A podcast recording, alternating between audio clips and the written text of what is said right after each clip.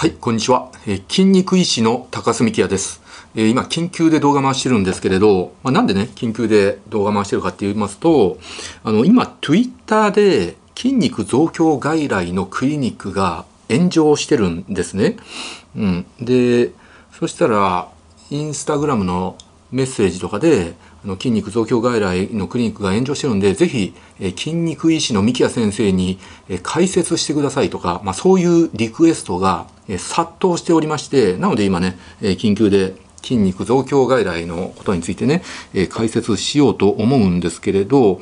えーまだね、知らない人もいらっしゃると思うので、知らない人のために簡単に解説させていただきますと、まあ、炎上してるクリニックっていうのはですね、まだね、あの、できたばっかり、開業したばっかりのクリニックみたいなんですけど、秋葉原にある男のクリニックっていうクリニックみたいなんですね。で、そこのクリニックは、まあ、テストステロン補充療法、まあ、男性更年期の人に対して補充する、えーそういうえ外来とか、あと、まあ、ED、あの勃起不全ですねそれにお薬出したりとかあとは AGA 男性型脱毛そういう治療をしたりとかあとはそれプラス筋肉増強外来っていうのをやってるんです、まあ、今筋トレブームでみんなね頑張って男性の方ね筋トレして筋肉つけようとしてるわけなんですけれど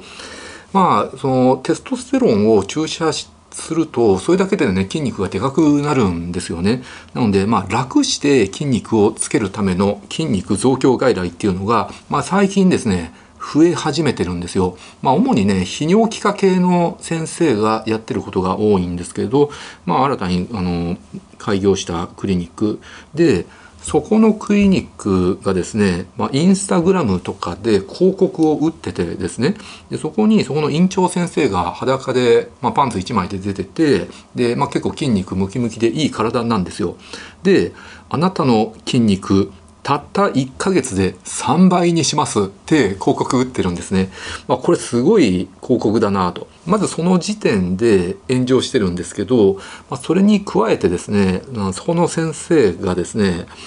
えーっと、そこの先生ね、2015年にその医学部の大学卒業なんで、まあ、まだ若いんですよね。多分30代前半だと思うんですけど、あの、それぐらいだと思うんですけど、まあ、そこの先生がですね、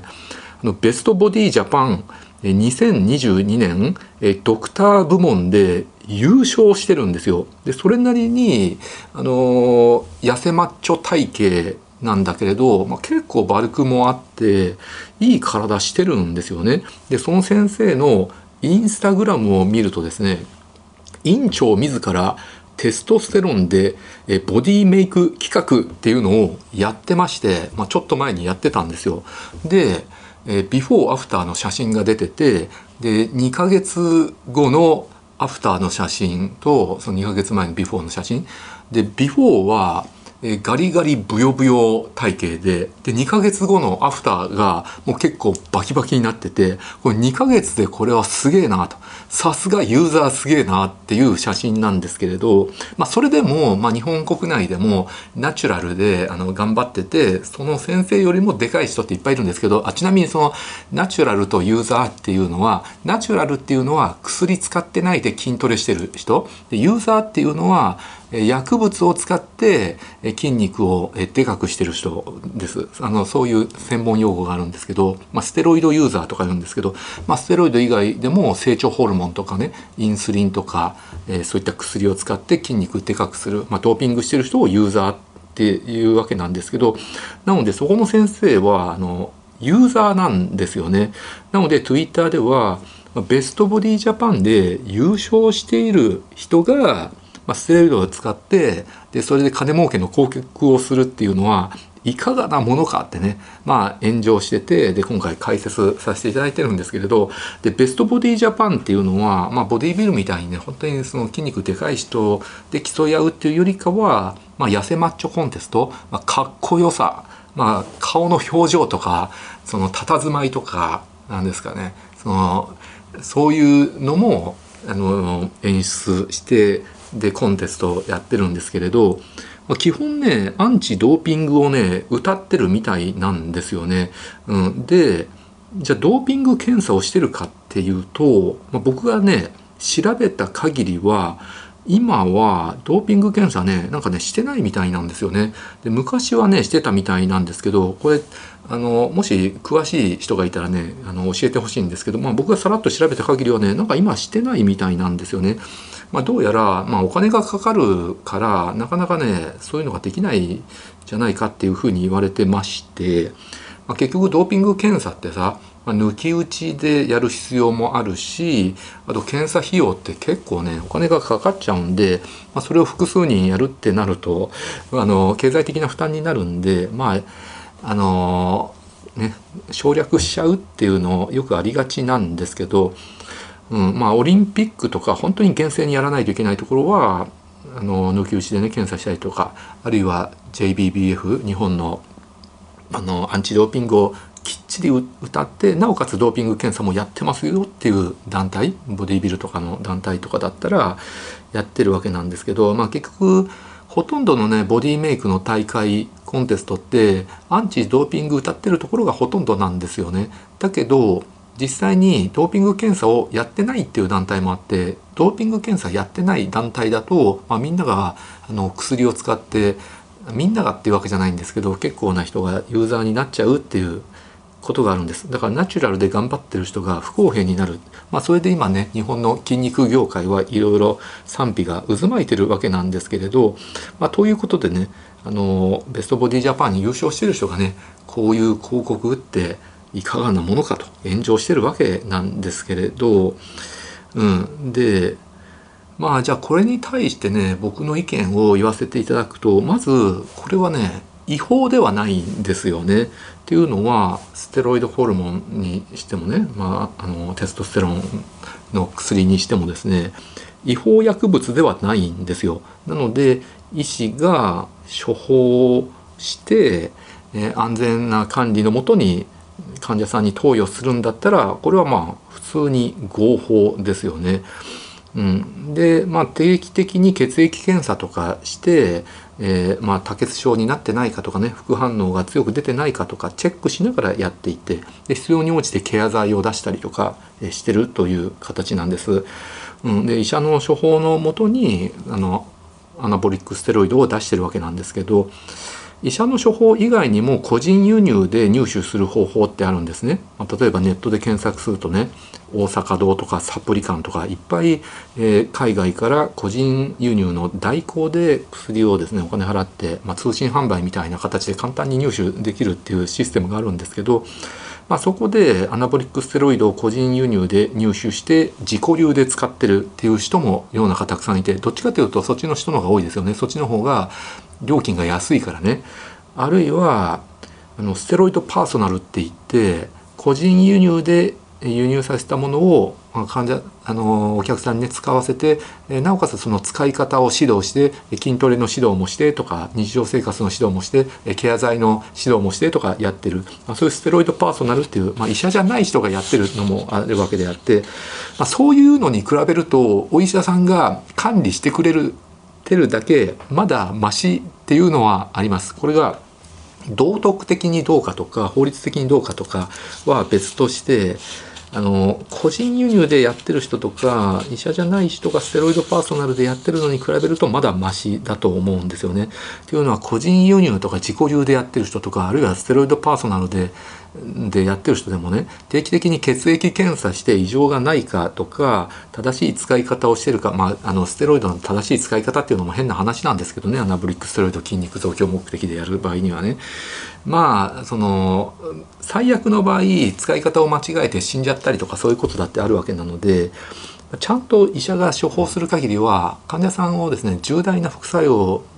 起こしてしまって死なせてしまうとかそういうことはね、まあ、まずないと思うんですよ。っていうのは医者もやっぱりあの責任を持ってやる以上は無茶な投薬はしないわけですよね。わざと安全な範囲内で薬出してで血液検査してあまりにもそのヘモグロビンがね上がりすぎてるとちょっと減らしましょうとかそういう指導をしてくれるわけなんですよね。だから結構安全な範囲内でややってくれると思うので本気でその IFBB プロになってあのオリンピアで戦ってとかいう人はもっとすごい量を使ってるわけなんです。よくそのプロのボディビルダーでね短命で突然死んじゃったりとかする人っているんだけどそういう人ってもう尋常じゃないぐらいの薬もう死を覚悟して大量の薬を使ってで動脈硬化も進行してですね心臓も肥大してぜいぜいはあはあ言ってで突然心臓発作で死んじゃうっていうこととかあるんですけどそこまでの量はさすがに使わなくて、まあ、どっちかっていうとその一般人が趣味で筋トレしてるんだけど頑張って筋トレしたくない楽して筋肉つけたいとかあるいはナチュラルで頑張って筋肉つけてるんだけどそのやっぱりね遺伝的な差、まあ、才能の差っていうのはねやっぱり多少なりともあるんですよね、まあ、よく言われてるのが筋肉のつきやすさっていうのは半分は努力で半分は才能だっていうわけであってだからま、50%は努力によるものなんである程度筋肉でかくなるんだけどやっぱり才能がある人がもっとあの頑張ってたりとかするとあの勝てないんですよね。だから自分もそのもっと筋肉つけたいと。努力してるけどつかない人がもっとでかくなりたいっていう人がやるわけであって、まあ、結局最近さ筋トレブームで若い人あの筋トレしてバキバキの体になってインスタグラムとかで自撮りしてみんな見せ合いっこして他人の写真とか見てでルッキズムが助長されてるんですよね。これもう美容整形と同じなんですけれど自分よりでかい人がいると許せないってもっと自分はでかくなりたいとかね。あの必要以上に筋肉をでかくしたいっていう若い男性がですね、まあ、結構増えちゃってるんでまあその影響もあって、まあ、結局ね新しいビジネスができてしまったわけですよ。この筋トレブームルッキズムの助長があるのででまあこのビジネス、まあ、あんまりいいビジネスだとは思わないんですけど、まあ、比較的ね簡単にできちゃうと思うんですよね。うん、っていうのは、まあ、結局健康な人を相手にあの無理のない量のステロイドホルモンを投与してで定期的に血液検査してって、まあ、内科的な治療をするわけですよね。なので、まあ、ちょっと勉強すればですねあの、まあ、マニュアル通りのことをすればですねあのそんなに経験のないお医者さんとかでもできてしまう商売になってしまうんですよね。うん、なので今後こういう筋肉増強外来が増える可能性はあるなって思います。でいやその筋肉増強外来も合法だしそこで治療を受けるっていうのも個人の自由なんで、まあ、僕はね責めることはできないんですけどだけど僕個人の意見を言わせていただきますとまあ筋トレってある程度努力で頑張れるわけなのでまずねあのナチュラルでね努力すべきだと思います。でテストステロンの注射とかねそういう補充療法っていうのもですねその有益な治療っていうのもあるわけであって、まあ、基本はですね更年期外来であの使用するんですよ。男性の更年期外来。男性もある程度年齢いってですねあとストレスが多かったりとかすると精巣から分泌されるテストステロンの量がですね低下してしまったりするわけです。テストステロンの分泌量ってね結構個人差もありますんであとストレスがどれぐらいあるかとか遺伝的な差っていうのもあるわけなんであまりにもテストステロンがね正常よりもうんと低くなってしまうとうつ症状が生じたり性欲が減退したりやる気がなくなってしまったり不眠症になったりとかありますんで、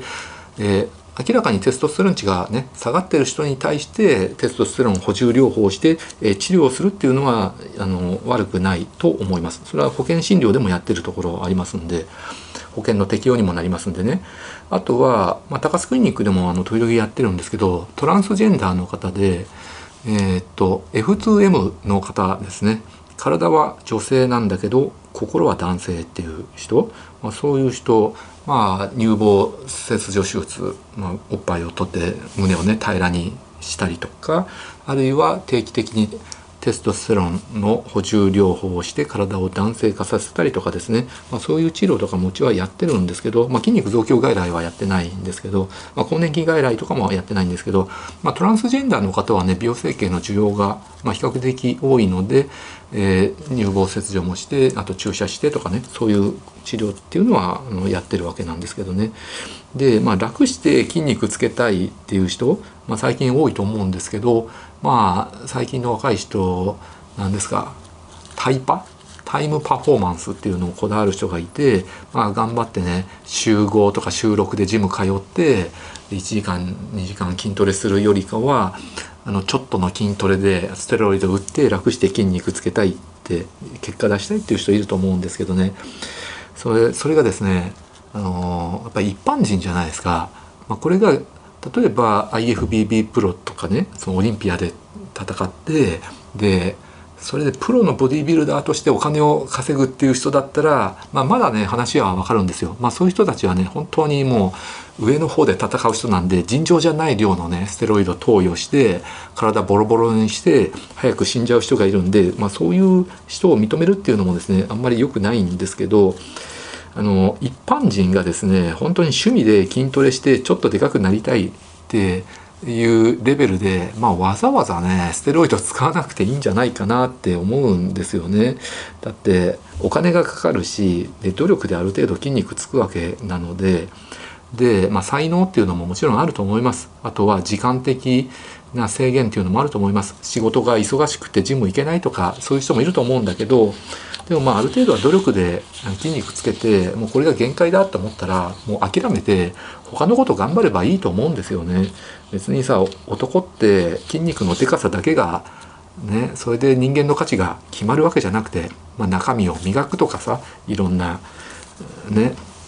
努力して男の価値を上げるっていうこといっぱいあるんでまあいいんじゃないかなって僕は思うんですけどであとはまあ健康被害ですよね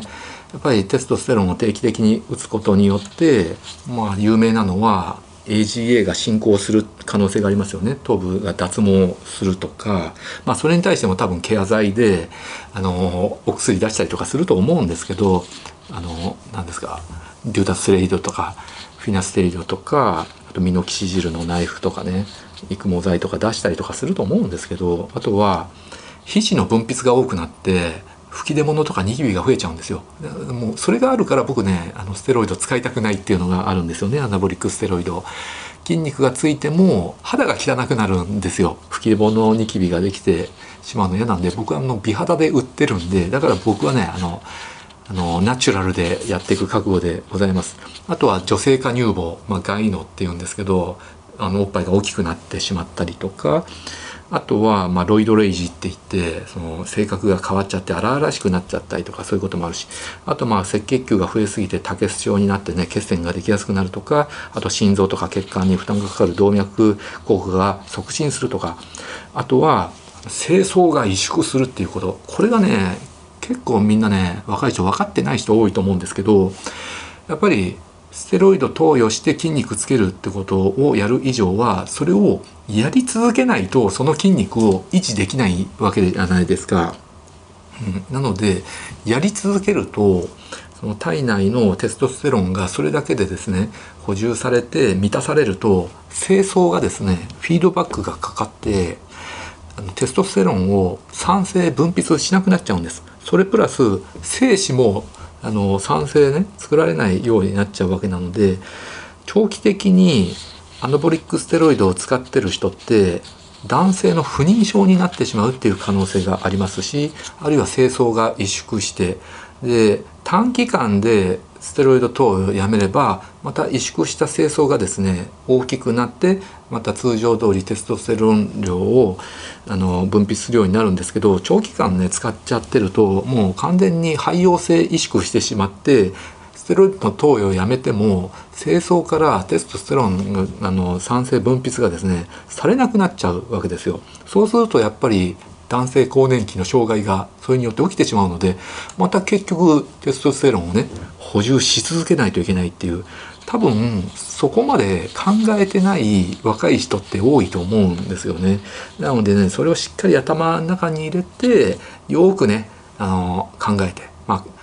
考え直してほしいっていうのが私のね願望です。っていうのが僕の意見なんですけど多分ここまで話すとコメント欄とかで「お前だって整形やってる医者だろ」美容外科医だろ」整形だってねあの同じようなことじゃねえかってね言う人もいると思うんですけどあまあ確かにね半分その通りだと思うんですけどまあどっちかっていうとね整形、まあ、僕らがやってるのって努力でどうしようもできないことをその医学の力で改善させてあげてるっていうのがほとんどなんですよね。っていうのはあの二重とか一重か二重かとか目が大きいか小さいかとか鼻が低いかとか小鼻がでかいかとかあるいは顎は長いかとか唇が厚いとか顔あの頬骨が張ってるとかってまあ遺伝で決まってしまうわけですよ。でそれ努力でどうすることもできないんですよ。まあ、筋肉も半分は遺伝だけど半分は努力でなんとかできるじゃないですか。だけどそういう顔のパーツとかって本当に遺伝で決まってるものって努力でどうしようもできないんですよね。まあそれを医学の力で改善して、まあ、遺伝的なあの